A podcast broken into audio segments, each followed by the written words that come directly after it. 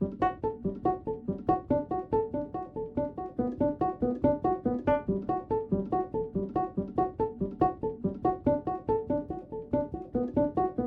Trip en Occitanie. Un road trip radiophonique en ruralité à la rencontre des acteurs du monde rural. En 2022, le collectif des radios libres d'Occitanie, en partenariat avec la région Occitanie-Pyrénées-Méditerranée, a décidé de traiter sous forme de 12 documentaires inédits les problématiques du monde rural. L'Occitanie reste une grande région rurale. 4 habitants sur 10, précisément 39%, habitent en zone rurale, où le chômage est moins important qu'en ville. Ces 4 habitants sur 10 représentent quelques 2,3 millions de personnes sur la population totale de 6 millions. 92% des communes d'Occitanie, soit près de 5000 d'entre elles, se situent dans l'espace rural. Elles représentent par ailleurs plus de 66 000 km, soit l'immense majorité du territoire régional. Les radios sont sorties des villes pour une virée dans nos campagnes pour recueillir les témoignages des acteurs de nos ruralités, aussi riches que diverses. 12 documentaires sont disponibles sur les thèmes suivants la désertification médicale, la disparition des services publics, l'intégration dans nos villages, l'électronisme, les difficultés de l'agriculture, la viticulture et le climat, l'accès à la culture, l'exode des populations, la campagne ça nous gagne, l'intercommunalité, où sont passées les écoles et les métiers qui se perdent.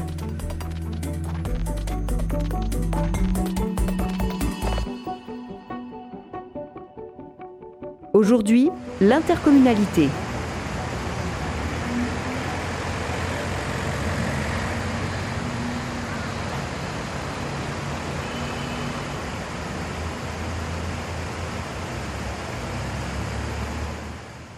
Depuis 2014, les regroupements intercommunaux sont devenus des obligations légales. Pour les communes, elles permettent de mutualiser les ressources et d'élargir l'accès à des équipements ou services structurants. Sur le papier, l'intercommunalité se présente comme un véritable atout pour les communes et leurs habitants qui se voient enrichis de cette fusion. Plus grande cohérence dans l'implantation des équipements publics, organisation horizontale qui favorise les synergies, telles sont les ambitions des regroupements intercommunaux. Mais qu'en est-il des faits? Comment les habitants vivent-ils la solidarité intercommunale? Quel partage de compétences entre communes et intercommunalité Nous avons rencontré plusieurs acteurs locaux pour réfléchir ensemble aux enjeux de cette révolution silencieuse. Nous écoutons en premier lieu Thomas Barbie de Toulouse Eurométropole qui nous précise ce que l'intercommunalité recouvre.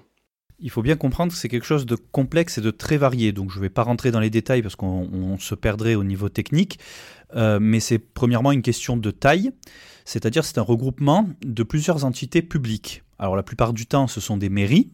Par exemple, la métropole, c'est une réunion de plusieurs mairies. Il y en a 37 ou 47, je ne sais plus, je vais peut-être dire des bêtises.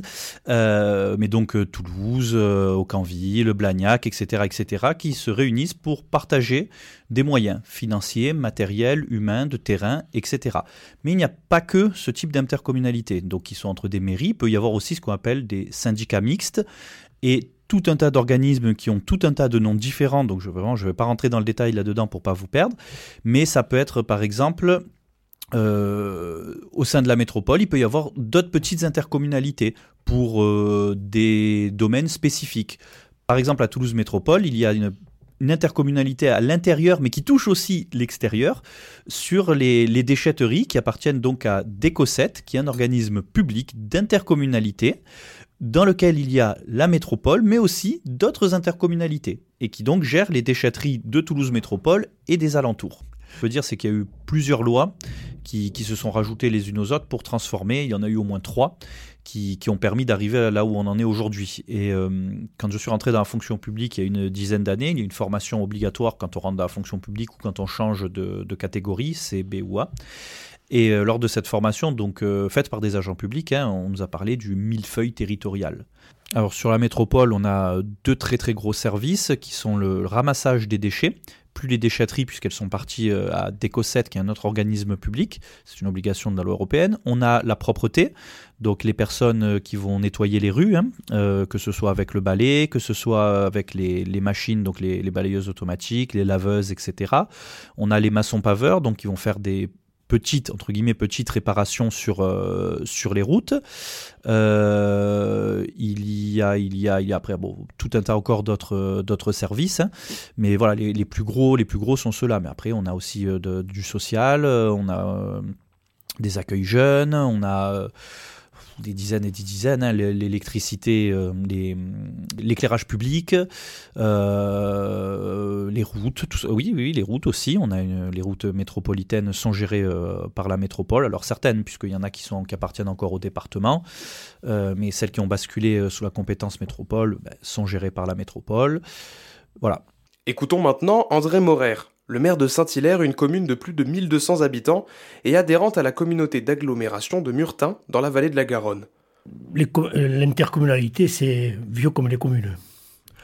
Les, communes n'ont pas attendu euh, les, récentes lois pour euh, mettre en commun leurs capacités c'est grâce à l'intercommunalité que l'électrification des campagnes a eu lieu. C'est grâce à l'intercommunalité que l'adduction d'eau potable aussi a eu lieu dans les, dans les villages, dans les maisons, ou et même y compris dans les, grands bourgs. Voilà. Donc euh, c'est euh, et l'intercommunalité a eu aussi dans le milieu dans le milieu pédagogique puisque les regroupements euh, pédagogiques intercommunaux ne datent pas d'aujourd'hui. Voilà. Mais que permettent les regroupements communaux pour les communes? Bénédicte David, à la fois usagère et professionnelle ayant évolué dans la communauté de communes des Coteaux de Bellevue, au nord de Toulouse, nous partage son expérience.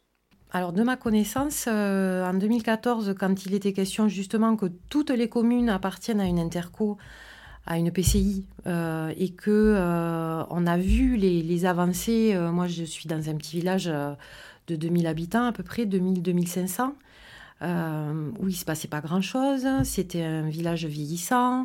Et depuis 2014, euh, il y a eu des travaux de partout. On a refait des trottoirs, il y a eu des ronds-points. Euh, ça s'est redynamisé. à plein de niveaux, il y a des constructions qui se font, il y a des nouveaux arrivants sur le village. Donc voilà, ça redynamise vraiment le village. Je trouve toute l'interco, fait les villages même alentour où moi j'ai travaillé, ou des personnes de collègues, d'amis que je connais aussi autour. Ça a redynamisé euh, effectivement plein de projets. Euh, ça a enrichi euh, ben, par la coopération en fait de, ces communes. qui, ça, ça, a enrichi plein de projets donc au niveau financier, donc ça a donné des moyens pour arriver à développer certains, certains projets. Je pense qu'il y en a pour beaucoup aussi, ça dépend de la créativité euh, des, des, personnes euh, qui sont euh, à la base de, ces projets-là aussi. Mais voilà, ça a énormément enrichi quand même, redynamisé donc la plupart des, des, petits villages. Effectivement, c'est quand même le but de, de, ces intercos, c'est que ça, ça, ça regroupe les, des moyens. ben, euh, financiers, euh, euh, même de, services vraiment de proximité. Dans la crèche intercommunale où Bénédicte a travaillé, les ressources apportées par le regroupement des communes ont d'abord permis une augmentation des places disponibles pour les enfants. Il y a des structures effectivement, donc crèches intercommunales, mais ça peut être aussi de communes, donc juste la mairie et ensuite, il y a le système privé aussi, des, crèches privées, des crèches associatives ou des crèches d'entreprise. Donc ça, c'est le secteur privé. Mais effectivement, euh, sur Toulouse, par exemple, il y a des crèches euh, de mairie de Toulouse ou euh, Toulouse Métropole. Voilà. En général, c'est des grosses, grosses structures qui accueillent beaucoup, beaucoup d'enfants qui ont un agrément très important. Voilà, après, ça peut être dans les villages ou des petites villes, euh, des structures beaucoup plus petites. Et là, ça va être plutôt mairie. Euh, mais ça peut être aussi euh, interco et parce qu'elles sont rattachées à un projet vraiment de territoire de développement d'accès pour les familles de moyens de garde pour leurs enfants. On avait, on était à quatre crèches sur l'interco et il y a une cinquième qui va ouvrir. Alors euh, pareil, euh, qui est partagé entre guillemets entre donc service interco et euh, crèche d'entreprise. Elle va être mixte en fait. Habitant un petit village où justement il y avait très peu de modes de garde, moi quand mes enfants étaient petits, il y avait les assistants maternels et c'est tout. Et euh, donc, j'avais pas de moyens de garde autre que, que celui-là, hein, qui était très bien aussi. Mais euh, les assistants maternels sont vite euh, overbookés. Donc, quand on a été rattaché en communauté de communes, ça a permis d'accéder aux crèches d'Interco, en fait, de l'interco. Donc, création de crèche. Moi, j'ai fait partie d'un projet euh, d'ouverture de crèche euh, à Montberon. Euh, et ça a permis aux, familles des, villages autour, qui avaient très peu de modes de garde, de pouvoir être accueillis dans ces crèches-là. Donc, les répartis sur les quatre de l'interco. Donc, c'était très intéressant pour eux. ça a apporté un soutien pour ces familles euh, qui n'avaient pas forcément aussi les moyens d'aller euh, chez une assistante maternelle. Euh, ou qui n'avaient pas de proposition justement par leur employeur de crèche d'entreprise. Et donc voilà, ça a été un, point très très positif. C'est vrai que moi je l'ai vu, une famille qui demande un accès pour un, mode de garde en urgence. Alors on a des places vraiment réservées pour des cas très particuliers. Euh, mais une famille qui se retrouve, euh, ben, l'assistante maternelle euh, lâche cette famille-là, par exemple, et donc il leur faut un mode de garde du jour au lendemain. Ah ben nous on n'a pas de place, mais on va voir sur les autres crèches de l'Interco ou on fait appel même aux crèches si sur l'Interco il peut y avoir des crèches privées ou des MAM aussi, les maisons d'assistante maternelle. voilà, on, essaye quand même. Il y, a effectivement une solidarité euh, je ne pense pas que ce soit lié à l'interco, mais euh, ça fait peut-être partie de, de, des missions euh, des intercos de, permettre à l'usager de répondre à leurs besoins.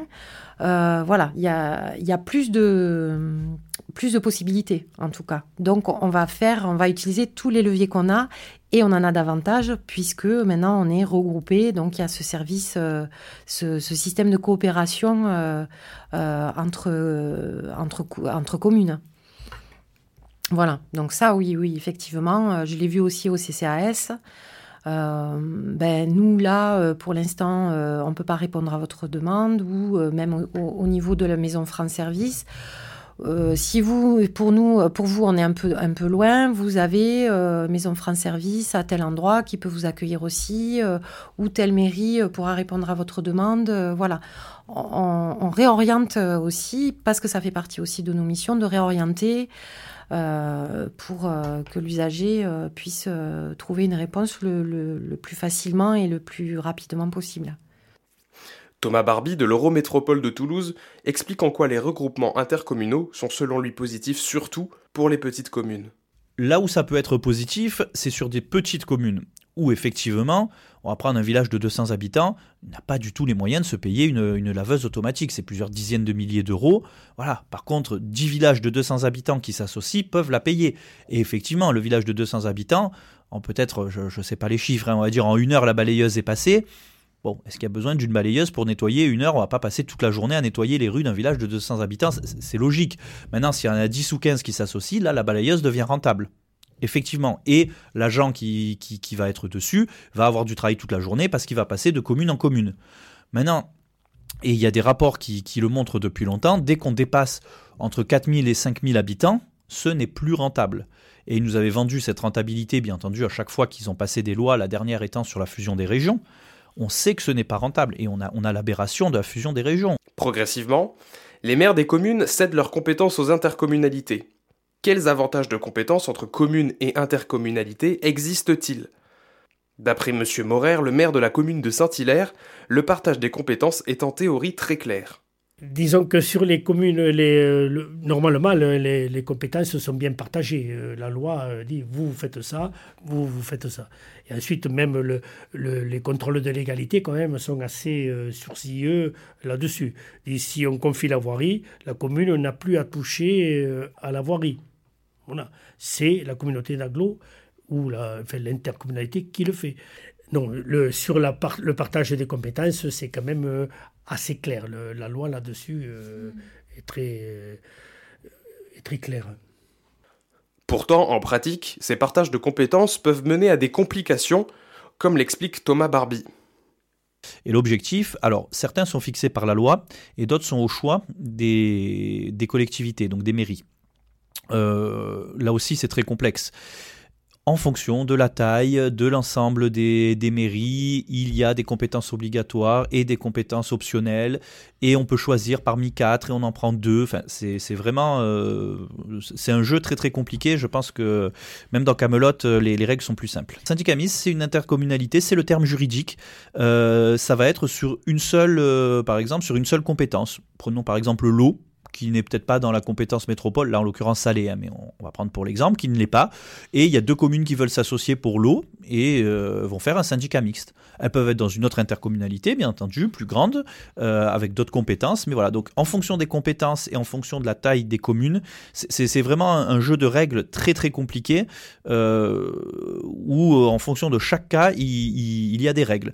Donc par exemple pour la métropole, il y a des règles très, très spécifiques. Il faut un certain nombre d'habitants dans l'agglomération principale. Il faut un certain nombre d'habitants dans la, métropole. S'il y a assez d'habitants, bien sûr, on appelle ça à ce moment-là métropole. Euh, il faut du coup partager un certain nombre de compétences obligatoires, euh, il y en a euh, peut-être 15, 20, et certaines qui sont optionnelles, mais qu'on est obligé de prendre. Par exemple, on en a 4, 4 et 4 optionnels, et on est obligé de prendre 2, 2 et 2 à chaque fois. Parce que il y a cette taille-là euh, d'habitants. On va prendre des plus petites intercommunalités, ce ne sera pas du tout les mêmes obligations.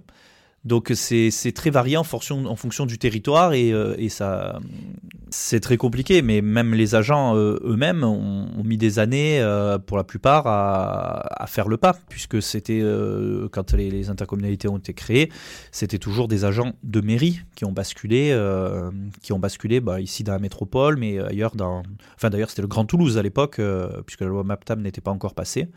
Et euh, donc, quand ils ont basculé au Grand Toulouse, ça a, été, très compliqué. Il y a eu des pertes financières d'ailleurs pour certains agents, euh, il y a eu des règles différentes. On nous parle souvent de, doublons entre les communes et les intercommunalités. Et, on ne comprend pas les rôles respectifs de, de chacun. C'est normal, puisque en fait les rôles sont les mêmes à la base, et ils sont répartis une fois que l'intercommunalité est créée. Et donc il ne peut pas normalement y avoir de doublons, puisqu'une compétence, on va dire par exemple le ramassage des déchets, soit elle est à la mairie, soit elle est à l'intercommunalité. Elle ne peut pas être aux deux légalement. Alors, si certains maires après contournent la loi, euh, je ne me prononcerai pas dessus, hein, ils se débrouillent avec la justice, mais dans la loi, ils ne peuvent pas faire les deux. Donc il ne peut pas normalement y avoir de doublons. Mais encore une fois, vu que ce n'est pas pareil en fonction des intercommunalités, il suffit de déménager et se dire oui, mais avant ça marchait comme ça. Chez moi, le ramassage c'était la mairie et puis euh, euh, les cartons c'était l'intercommunalité. Il passait le jeudi. Et ben ici c'est l'inverse. Il faut appeler. Enfin voilà, c'est c'est différent en fonction de chaque intercommunalité. Ce qu'on appelle la libre administration des collectivités qui est dans la Constitution et, pourtant d'ailleurs qui n'est pas qui pas tout le temps respecté par l'État, mais bon, il y a des recours là-dessus, notamment sur les 1607 heures. Euh. Euh, sur le plan culturel et éducatif, les communes, les communautés d'agglomération euh, n'en ont souvent pas la compétence. Donc, par exemple, nous, notre, sur notre communauté d'agglo, tout ce qui est culturel, il n'y a rien. Pas un sou de la communauté d'agglomération va à, la culture, si ce n'est que des aides peut-être ponctuelles sur des aménagements, euh, disons, euh, intercommunaux, de, grandes salles, de spectacles, ou des trucs comme ça, mais sans plus. Quoi, hein. Voilà. Et notamment aussi sur la, jeunesse. Par exemple, notre communauté d'aglo n'est pas du tout pas du tout compétente sur les questions de, de la jeunesse. Ça, ça pose quand même un problème, puisque ça s'arrête à 12 ans à l'école, à la fin, enfin, juste, juste à la fin de l'école élémentaire. Hein, quoi, avec, et ça, c'est, moi, je le regrette un peu parce que euh, les, jeunes, euh, on aurait besoin pour s'occuper, euh, pour prendre en compte les, les, problématiques de la jeunesse, on aurait besoin d'avoir une, une, vue d'ensemble aussi sur le canton, avec les lycées, les collèges, etc. Et ça, c'est dommage, c'est un manque que, que je regrette beaucoup. André Morer, le maire de Saint-Hilaire, explique en quoi les intercommunalités ont plusieurs limites et des lacunes dans leur fonctionnement et organisation interne. Par exemple, le regroupement de certaines communes n'est pas toujours cohérent. Il revient sur les critères de ces fusions. Alors, bon, les premiers critères, c'est quand même la volonté des communes, hein, euh, d'aller là, là. Euh, et le, second euh, critère, souvent, par exemple, comme l'ouest du Muretin aglo, ça a été fait en fonction aussi des influences politiques, notamment départementales, via la CDCI, Alors la c'est une commission départementale, euh, commission départementale de la coopération intercommunale, voilà, et qui gère tous ces mouvements, que ce soit pour les syndicats ou que ce soit pour, le, pour les communes, voilà. Et ça, ça s'est fait euh, au département. Il n'y a pas eu de débat au sein de la population non plus. Hein. Euh, les communes ont été euh, voilà, mises devant le fait accompli. Alors, c'est là un peu le, problème et le, disons, un marqueur mauvais de, l'intercommunalité actuelle, c'est que souvent ça s'est fait sur des considérations simplement administratives euh, voire euh, politique. Euh, à l'heure actuelle, les intercommunalités, et surtout après la loi NOTRe, qui a été faite dans les années 2000, a fait des regroupements purement administratifs. Voilà, donc ça c'est plus embêtant parce que il y a des, ça, fait, ça regroupe des territoires hétérogènes et euh, maintenant, on, voit les limites de ce regroupement avec des, problématiques euh, euh, difficiles à résoudre.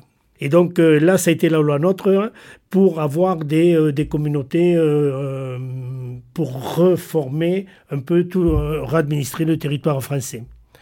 En créant des métropoles, des communautés d'agglomération, des communautés de communes. Et donc les communautés d'agglomération ont été créées de ipso facto après la, après la loi et les décrets d'application. Et ça fait que dans les départements, on a regroupé des communautés de communes, on a regroupé des, euh, des, des, territoires qui, qui n'avaient euh, qui n'avaient euh, pas de logique géographique. Pour la communauté d'agglomération du Muretin, on a regroupé toute la partie ouest euh, de, la limitrophe du Gers avec le Muretin. Alors que tous les gens vont de, ce côté-là, vont euh, par la route, par les rivières, vont directement sur Plaisance, Tournefeuille. Et donc on a créé, on a euh, artificiellement comme ça des, zones auxquelles les gens, fait les, ils vont mais bon, mais il n'y a pas de, disons, de logique pour se déplacer à Muret. Et ça crée quand même pas mal de, problèmes ensuite pour l'administration, pour les services pratiques. Voilà. Et surtout des communautés qui étaient habituées à travailler d'une façon, qui étaient obligées de se mouler après à un fonctionnement beaucoup plus, euh, disons, vaste, plus large et plus, comment je pourrais dire, formaté que, que ce qu'ils faisaient auparavant. Et ça crée beaucoup de dissensions. Voilà. Thomas Barbie, Eurométropole de Toulouse. Alors ils sont variés. Ça va dépendre en fait, euh, effectivement, géographiquement, de qui veut s'associer à qui. Par exemple, à Toulouse, on voit que la métropole s'étend énormément au nord, à l'est et à l'ouest, mais pas du tout au sud, puisque Ramonville est dans une autre intercommunalité. Pourtant, elle touche Toulouse.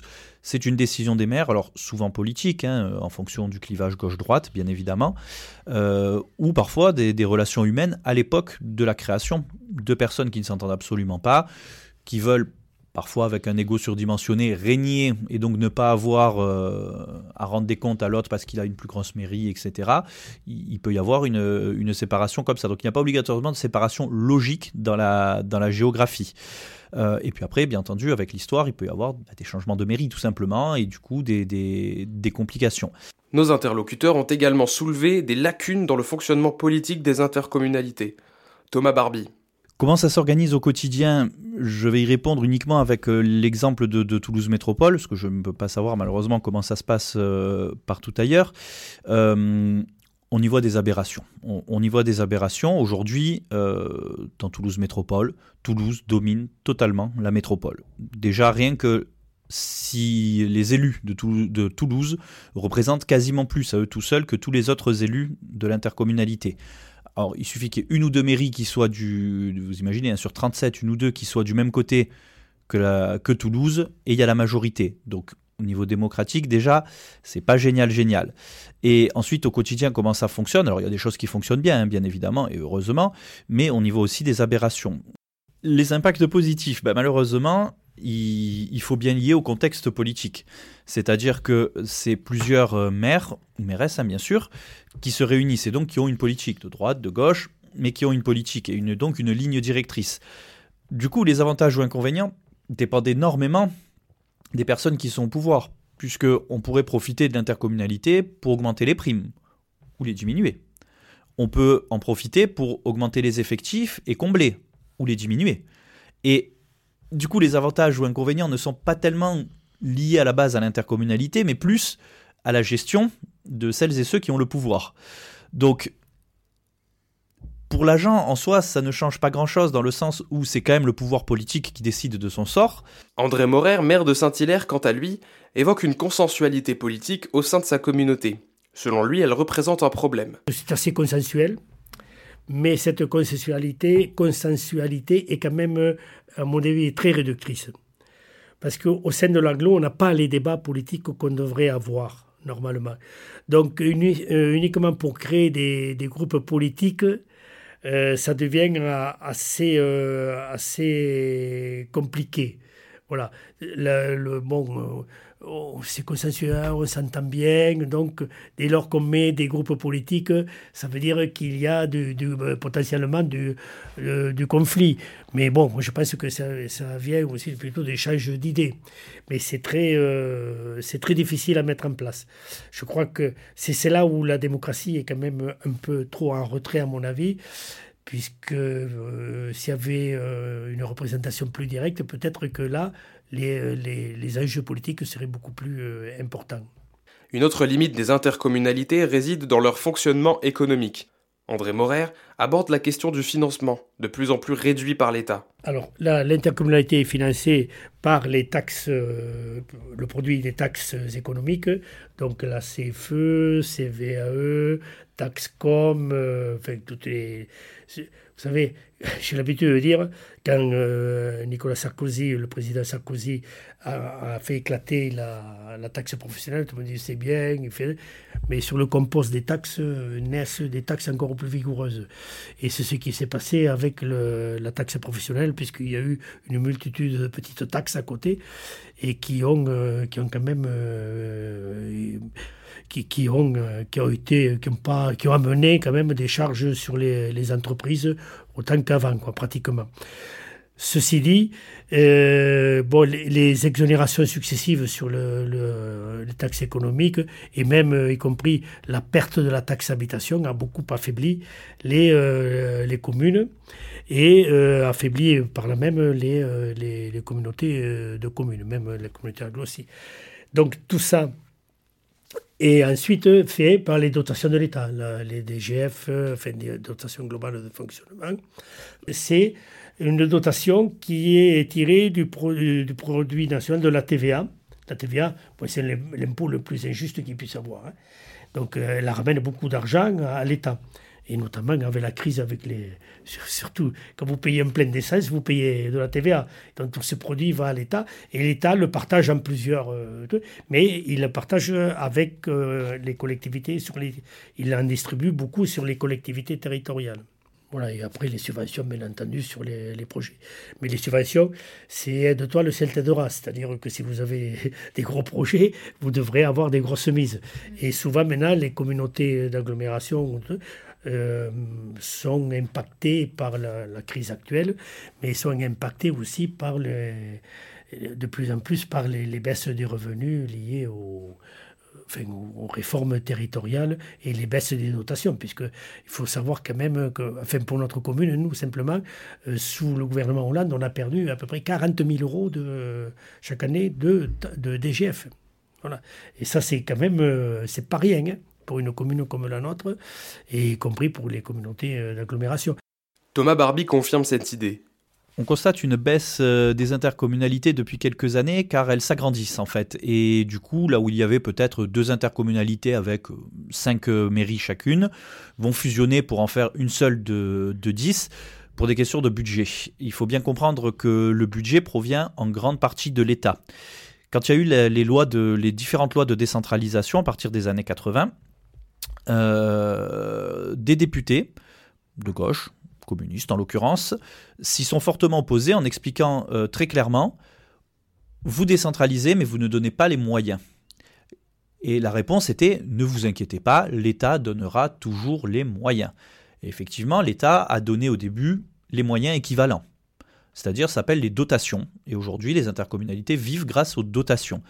Donc l'État a donné du pouvoir aux intercommunalités, mais n'a pas donné les recettes. Elle dit, vous faites les dépenses, mais les recettes vont d'abord dans notre poche et on vous les reverse après.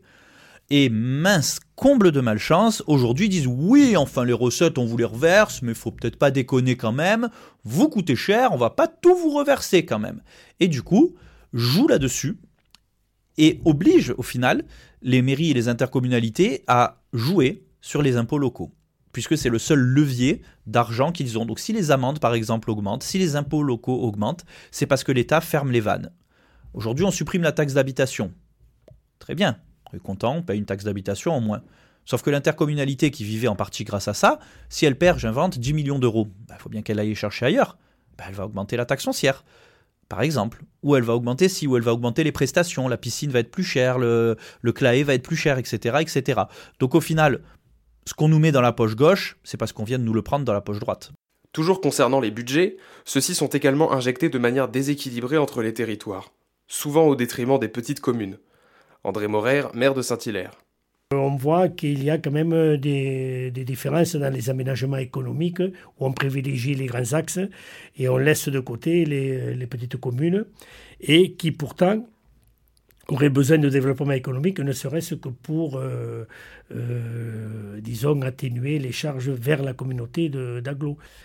Pour comprendre, souvent, la communauté d'agglomération, elle, elle, elle, prend toutes les taxes liées à l'économie dans toutes les communes, et ensuite elle fait la balance entre les services qu'elle rend aux communes. Si les services qu'elle rend aux communes euh, coûtent plus cher que, les taxes qu'elle ramène, la commune abonde le budget de l'intercommunalité. Dans le cas contraire, si vous avez une commune avec un fort développement économique, avec beaucoup de taxes euh, dites économiques, et, et, que vous avez moins, les services coûtent moins cher, c'est la, la communauté qui va donner de l'argent à la commune. Voilà. Par exemple, sur, pour voir des cas extrêmes, pour porter sur garonne la communauté reverse à peu près euh, l'équivalent de 5 millions d'euros pour, le, pour. Et la commune de Saint-Hilaire, elle, par contre, va verser de l'ordre de 82 000 euros à la, commune, à la communauté d'Aglo. Mais ça, ça me peut les pattes courtes, si je peux parler comme ça, car euh, le, gouvernement, lui, cisaille un peu, coupe l'herbe sous les pieds. Savoir que euh, la, réforme de la taxe professionnelle, les exonérations, etc., font que les, euh, disons les, les rapports des taxes économiques deviennent de plus en plus difficiles. Et donc les communautés vont se retourner de plus en plus vers les communes. Concrètement, pour la commune dont je suis le maire, euh, là, c'est simple. Le projet de territoire dit pas de développement économique sur la commune Saint-Hilaire. C'est pas le premier, euh, euh, c'est pas disons la priorité. Voilà. Donc les grands axes sont privilégiés Porté, Muret, Roque et jusqu'au Foga, puisque ceux qui en bordure de gare ou en bordure d'autoroute. Mais le reste après, nous on, voilà, plus rien pour installer des, commerces, ça va être, si on n'a pas de surface, euh, il, faut, il faudra bien trouver une surface pour le mettre, mais ça ne sera pas la priorité de la communauté euh, euh, de communes ou la priorité d'agglomération. Thomas Barbie et Bénédicte David, quant à eux, regrettent la diminution des effectifs de certains secteurs, conséquence directe de la baisse des budgets. Euh, malheureusement, ce qu'on constate aujourd'hui dans la réalité, c'est plutôt du négatif, c'est-à-dire une baisse du service public. On profite de mutualiser pour diminuer les effectifs. Si on était 5 là-bas et 5 ici, finalement, pourquoi être 10 au total? On peut faire ça à 8, oh, puis à 7, oh, puis à 6, et puis finalement on se retrouve à 5. Et malheureusement, c'est souvent ce qui arrive, une baisse des moyens dans la mutualisation. C'est dommage parce qu'il y a les moyens, a priori, en théorie, puisque c'était quand même le but de ces regroupements de communes. On a vu euh, tout le côté, euh, voilà, on fait plein de travaux, on refait les trottoirs et tout ça, mais on se dit, mais tout cet argent-là, est-ce qu'il vaut mieux pas le réinjecter euh, dans des secteurs où il y a une demande, encore une fois, un besoin humain de création de postes pour pouvoir accueillir des enfants ou des personnes âgées ou des personnes handicapées de, la meilleure façon que ce soit, euh, sans que les professionnels soient en souffrance, sans qu'on mette en attente des personnes en situation ben, enfin, voilà, indigente à certains moments. Enfin, voilà. Je me dis, est-ce qu'il n'y a pas un déséquilibre? Est-ce que l'argent est réinjecté au bon endroit? Bénédicte David va plus loin. Elle évoque, en plus d'une baisse des budgets et d'une mauvaise répartition de ceux-ci, un manque d'information des usagers. Mais après, euh, je pense qu'il y a une méconnaissance euh, du public de ce qui existe. Donc là, est-ce qu'il n'y a pas un problème euh, de communication, en fait de... Voilà, il existe tel service, par exemple Maison France Service. moi, pour y avoir été quelque temps, ben, je l'ai découvert. Je savais même pas que ça existait. Et le public qu'on accueillait euh, était étonné. Euh, on a eu souvent euh, des, personnes qui, en partant, nous ont dit ben, combien je vous dois. Donc on leur a dit mais vous êtes service, dans un service public, donc vous nous devez rien. C'est un service gratuit. Depuis le passage en, interco, en EPCI, ben, c'est un peu le flou artistique en fait. Ça a mis beaucoup de temps déjà. Euh, certaines communes, ça s'est fait très vite. Euh, ça s'est étalé, je crois, jusqu'à... c'était un projet qui, était, qui avait démarré bien avant. Et je crois que la date butoir, c'était 2014, justement. Donc ça s'est fait dans cette période-là. Il y en a qui ont pris un peu plus de temps. Et on n'a pas trop su, en fait. Comme vous dites, le terme est très juste, ça a été complètement silencieux. On en a entendu parler un petit peu. On a vu des changements au niveau... Euh, ah ben tiens, tout d'un coup, euh, il y a des travaux euh, dans la ville ou dans le village. Ah ben tout d'un coup, ah ben tiens, mais les poubelles, euh, le ramassage des ordures, c'est plus le mardi, c'est le jeudi. Ah ben tiens, c'est plus, ah, c'est plus fronton, c'est pêche-beaunieux. on a vu des changements. quand on s'intéresse, on va gratter un petit peu, on, arrive à comprendre ce qui se passe. Mais sinon, bah, on, se laisse faire, quoi. Voilà, mm. on, voit les changements, mais on ne sait pas trop à quoi ça correspond, comment c'est payé, euh, euh, qui paye quoi, quelles sont les missions euh, de l'interco, de la mairie. Thomas Barbie d'Eurométropole Toulouse complète ses propos. Or, avec les intercommunalités, on est en plein là-dedans. Et c'est vrai que ça perd le public de qui fait quoi, quelles sont les attributions de, chaque entité. C'est un, un, terme très juste, je trouve, c'est vraiment silencieux. Euh, je pense qu'il euh, faut être dans un état d'esprit de, de, recherche, d'être curieux, d'aller euh, gratter si on voit un article sur ben, tel projet ou tel projet sur la commune, par exemple. Ah, ben tiens, qu'est-ce que c'est? Donc on va aller fouiller un peu, on va aller poser des questions. Euh, quand on va euh, à la mairie, par exemple, euh, de regarder les petits prospectus qui existent, l'affichage.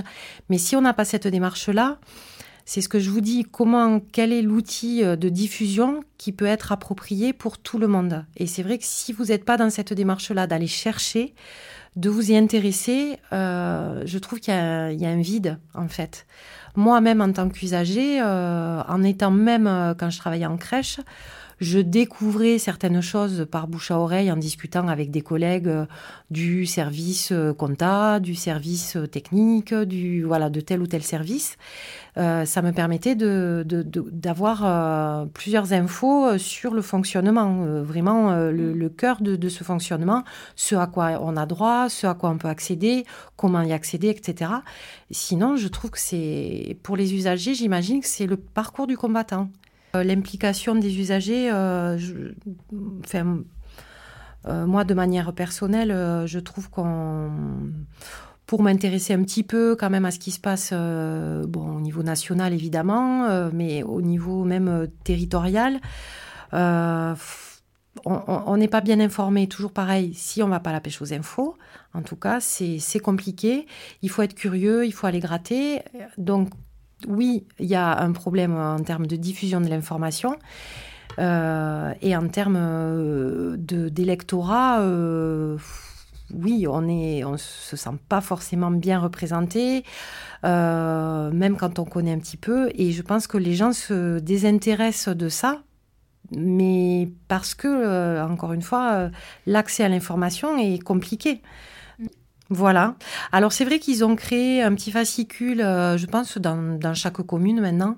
Euh, alors chez moi, ça s'appelle l'écho. Je sais qu'à Castelnau d'Estrettefond aussi. Euh, je ne sais pas au sein des autres communes ou des autres intercos comment ça s'appelle, mais en tout cas, nous, on a le Labastidé, pour la Bastille Saint-Cernin et l'écho qui regroupe toutes les infos alors sur plein de trucs, sur la vie associative, sur euh, le budget euh, va être réinjecté pour tels travaux. Euh, il y a eu tels travaux qui ont été faits, la, voirie, la réfection des trottoirs, l'établissement scolaire a été rénové. Voilà, on a plein d'infos à ce niveau-là. sur la vie associative qui propose tel ou tel service, et puis après tout ce qui est information de, services existants, alors pas que publics, ça regroupe aussi euh, toutes euh, les entreprises qui existent, tous les services en fait privés et publics qui peuvent exister sur le secteur. Donc il y a quand même cet outil effectivement papier pour le coup. et puis après tout se retrouve sur les sites des communes et des intercos.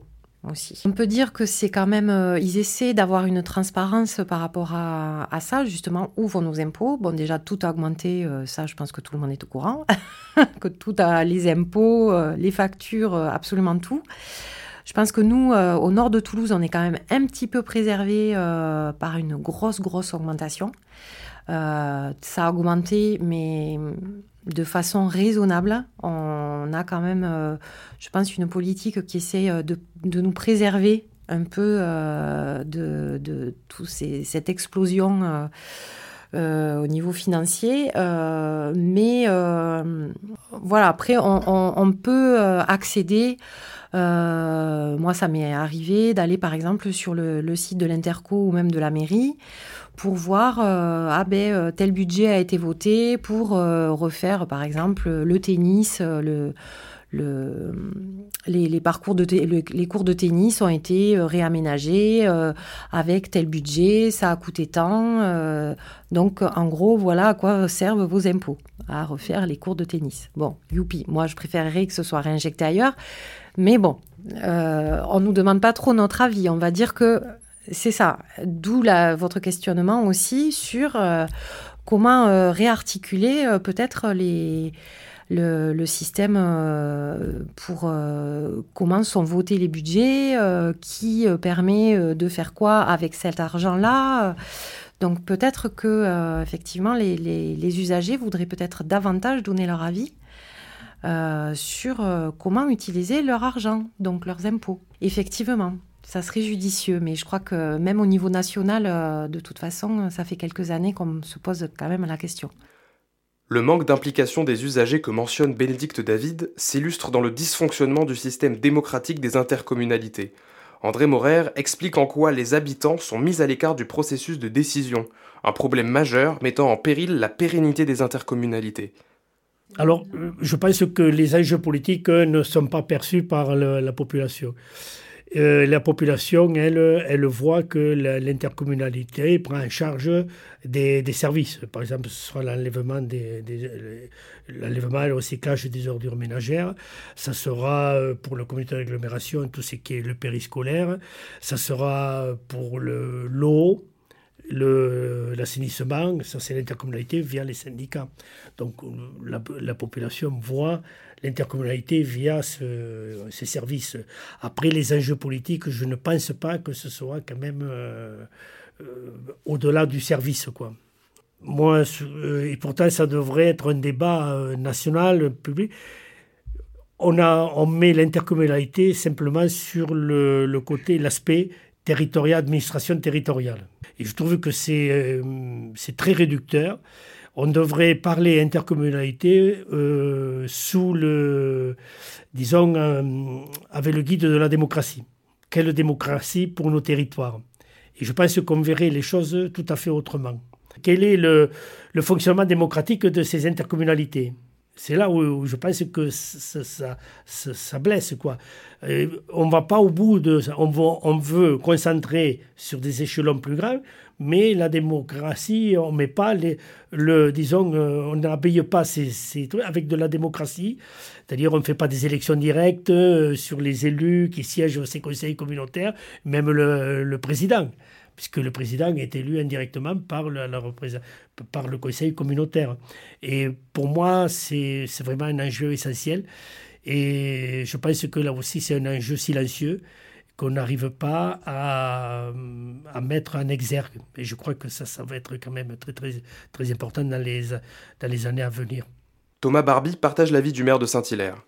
C'est au final une sorte de, révolution silencieuse qui, se passe, puisque c'est au détriment des usagers, mais au détriment même de leur information.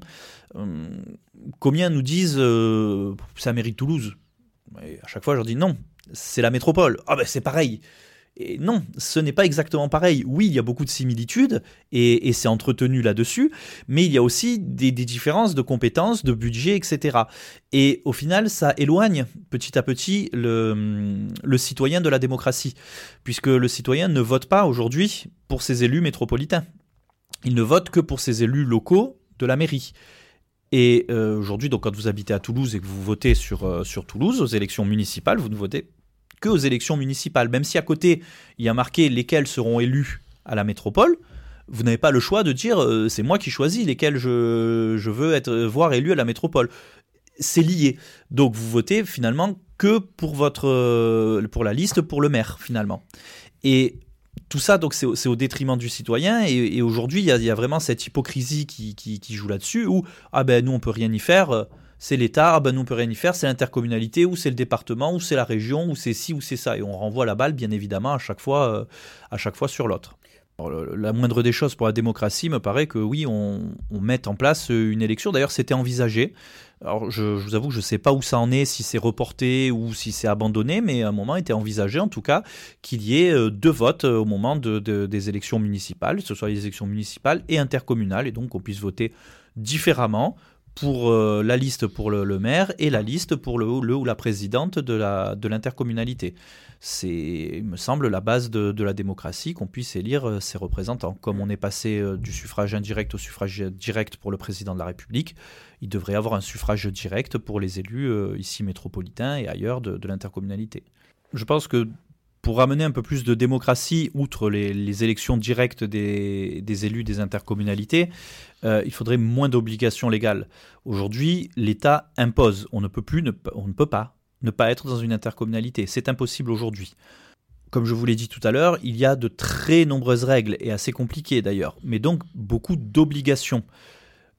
Donc on impose aux collectivités, et s'il n'y a pas de terrain d'entente, c'est le plus fort, entre guillemets, ou le plus gros qui gagne si les intercommunalités avaient la possibilité de choisir ce qu'elles souhaitaient faire et avec qui elles souhaitaient le faire, ça, se repasserait beaucoup mieux. On veut partager l'eau de manière publique. 1, 2, 3 et 4 sont d'accord, 5, 6, 7 ne le sont pas. Et bien 1, 2, 3 et 4 le font, 5, 6 et 7 ne le font pas. Et peut-être que 5, 6 et 7 se rendront compte que ah ben finalement ça a l'air sympa leur truc, euh, maintenant que ça fait quelques années, on va les rejoindre ou pas. Et euh, sur les, déchets, bah, 1, 2 et 3 sont d'accord avec 6, 7, on va se mettre ensemble, mais pas avec 4 et 5, parce que là, sur ce coup-là, ils ne sont pas d'accord. Pour l'instant, ce n'est pas possible, parce qu'il y a tout un tas de compétences qui sont obligatoires. Notamment, au plus, en fait, au plus c'est grand, au plus il y a des compétences obligatoires, et donc au moins il y a de liberté de choix. Face aux limites que présentent les organisations intercommunales, il est légitime de questionner la pérennité de tels systèmes. Comment envisager le futur des intercommunalités? Thomas Barbie, de l'Eurométropole Toulouse, se prononce sur ce point. Demain, si on faisait un grand bond en arrière et qu'on supprimait les intercommunalités, il y aurait des points positifs, mais aussi des points négatifs. Je pense clairement que pour euh, beaucoup de petites communes, ce serait une grosse perte. Euh, maintenant, pour certains euh, grosses structures, ça pourrait permettre de recentrer un peu plus proche euh, du, citoyen. Aujourd'hui, par exemple, à, Toulouse Métropole, nous avons un maire-président donc qui est le même à, la mairie de Toulouse et à la, métropole, Monsieur Jean-Luc Moudinque en, l'occurrence, et comme je vous l'ai dit tout à l'heure, une des ressources humaines qui sont communes. Il y a plusieurs centaines d'agents quand même hein, qui, qui sont et métropole et mairie de Toulouse aujourd'hui et qui applique donc la même politique euh, économique, budgétaire, etc., etc., tant à la métropole qu'à la mairie. Imaginons si demain, démocratiquement, Toulouse et la métropole n'avaient pas le même bord politique. L'un à gauche, l'un à droite, peu importe lequel des deux, et donc mener deux politiques différentes. Comment vont faire les ressources humaines? Alors, toi, tu es agent mairie, donc euh, tu dois avoir plus de monde, et toi, tu dois avoir moins. Toi, je t'augmente la prime, mais toi, non. Ils peuvent pas. Ils peuvent pas. Et, comment comment ils sont répartis, puisqu'ils vont, enfin, c'est inconcevable. Et donc, du coup, on dit on peut pas écouter la démocratie. C'est quand même aberrant aujourd'hui en France de se dire euh, on, ne peut pas, si demain la démocratie s'exprime de cette manière-là, on ne pourra pas l'appliquer à Toulouse. C'est quand même quelque chose de fou. Le futur de l'intercommunalité semble quand même assez sombre, en tout cas pour les agents et, pour le public, tant que la politique euh, qui est menée aujourd'hui continuera, c'est-à-dire une politique d'austérité qui a été commencée euh, officiellement sous, Hollande hein, et, qui continue aujourd'hui euh, avec le président Macron. Cette baisse des budgets constante pour, pour les intercommunalités et pour les communalités, enfin, les, mairies aussi subissent la, baisse des dotations. Hein. Il n'y a pas que, que les intercommunalités. Bah, ils doivent le répartir sur les agents et donc sur le service public. Aujourd'hui, on, mutualise à tout va, mais on, mutualise des équipes qui ne sont pas complètes. Donc ça ne peut pas fonctionner. On a des aberrations dans, dans des bêtes, enfin des, clichés limites du service public. Il y a des clubs de prévention donc qui s'occupent des, des jeunes en, grande difficulté. Euh, ça peut aller jusqu'à de, l'inceste, des viols, de la pédophilie. Enfin, je veux dire, c'est pas que ça, fort heureusement pour eux, mais ça arrive dans, leur travail. Donc c'est un travail de longue haleine dans des quartiers difficiles pour gagner la confiance de, jeunes en difficulté. Ça prend des années. Aujourd'hui, parce que certains ne veulent pas utiliser euh, un, logiciel qui, risque de leur être imposé, euh, on leur dit fin de contrat. Parce qu'il y a beaucoup de, CDD là-dedans, on leur dit fin de contrat. Et du coup, ils, se retrouvent dans des équipes où il devrait être quatre minimum pour, pouvoir tourner dans des quartiers où, il, y a, de la drogue, où il y a des tirs, euh, pas quotidiens, mais où il y a des morts. C'est un métier difficile, dangereux, etc. Et on leur dit, bah, vous serez que deux, c'est pas grave. Mais, comment ça, c'est pas grave? Comment, la qualité de service public peut être rendue? Une personne ne peut pas s'occuper de 60 jeunes à la fois. Donc, si on lui dit tu récupéreras les jeunes de celui qui dégage, comment il va s'en sortir? Alors, soit il en fait 60 et il n'y a aucune qualité, donc une perte de, la qualité, soit il garde les 30 à peu près qu'il avait, c'est pas un chiffre rond, hein, bien évidemment, mais et il y en a 30 qui sont perdus. Donc il y a une baisse de, de, la qualité et aujourd'hui c'est dû à ces politiques, ces, ces baisses de moyens et, et, on, et, on, va droit dans le mur, euh, en tout cas à la métropole, où on nous pond un projet Proxima qui, qui touche 3500 euh, agents et, et, où les agents sont complètement perdus là-dedans où on en profite bien évidemment pour revoir toutes les missions et donc rajouter du travail à chacun et dire ben, c'est bon, tous les postes sont comblés, puisque regardez, toutes les missions sont, mises sur une fiche de poste, sauf que les agents ne pourront jamais tenir là-dessus.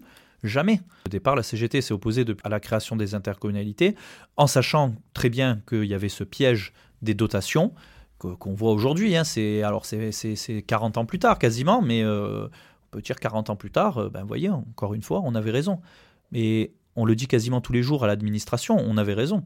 Le maire de Saint-Hilaire, André Morer, est sans appel. Il faut repenser l'association des habitants à la vie politique des intercommunalités afin d'assurer le futur de celles-ci. Euh, sur des enjeux d'aménagement, par exemple les transports, sur, tout euh, le, fait le développement économique, ça, devrait y avoir. Euh, on devrait être, disons, la population devrait être mieux, disons, associée. Bon, après, on peut dire, c'est le rôle des communes de faire le relais des communautés d'agglomération. Bon, euh, on, le fait plus ou moins bien. Bon, nous, on essaye de le faire. Et puis après, vous savez, euh, on a toujours la tête à l'œil dans la commune, la communauté d'agglo, euh, c'est un peu, un peu difficile. Voilà. Mais je, on a, je pense qu'il va falloir avoir plus de clarté sur les, sur les, les, élections, notamment pour ces, ces structures-là. Je sais que ça, ça, heurte quand je dis ça, mais un jour il va falloir bien y penser à ça parce qu'autrement on ne va pas pouvoir continuer à avoir des structures assez puissantes euh, de deuxième degré comme ça, sans liaison, sans lien direct avec les habitants et, le vote. Après, je vous dis, euh, les, communes ont vécu avant les intercommunalités. Hein. Euh, si on nous dit, bon, l'intercommunalité se, se disloque, le problème, c'est au cours de la dislocation que nos finances soient disloquées. C'est surtout ça, et que ne retrouve pas le, le, le montant qu'on verse à la communauté ou ce qui est versé. C'est surtout ça. Après, je pense que euh, l'intercommunalité a mené, quelque, quelque, a mené quand même euh, les communes à réfléchir au-delà de leurs frontières, à avoir une vision d'ensemble un peu de leur environnement. Et ça, c'est quand même un acquis important qu'on ne doit pas, euh, qu'on ne doit pas mettre à, renier. Je crois que vivre seul, tout seul dans son coin, c'est illusoire. Ça n'a jamais été d'ailleurs. Hein. Les communes ont tout le temps, comme je l'ai dit au début, tout le temps fonctionné avec leurs voisines en créant des... Et d'ailleurs, le milieu agricole, puisque c'était ça avant, avait des coopératives, avait de l'irrigation en commun, et c'était euh, la coopération dans les communes existait bien avant quoi. Donc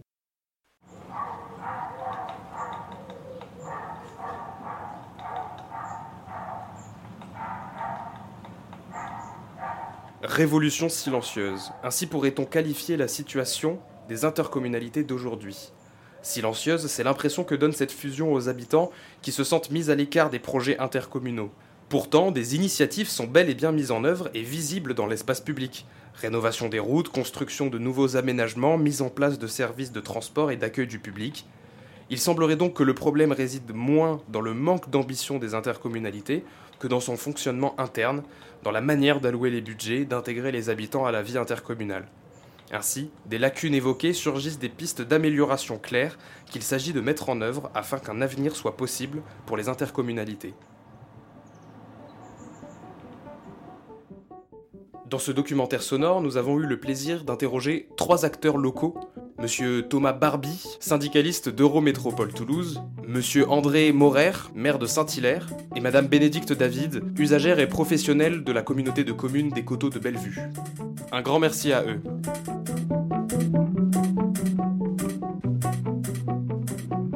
C'était Radio Trip en Occitanie, un road trip radiophonique en ruralité à la rencontre des acteurs du monde rural. Les radios du CRLO ont quitté leur département de diffusion pour aller à la rencontre de nos campagnes afin que ces acteurs puissent s'exprimer sur les difficultés mais aussi les réussites de cet arrière-pays qui doit faire face aux mouvements de la société et les difficultés qu'elle provoque. Mais le monde rural ne s'en laisse pas compter et trouve des réponses avec l'engagement de ses citoyens et de sa population de façon exemplaire. Radio Trip en Occitanie, une série de 12 documentaires proposés par les radios du CRLO en partenariat avec la région Occitanie-Pyrénées-Méditerranée.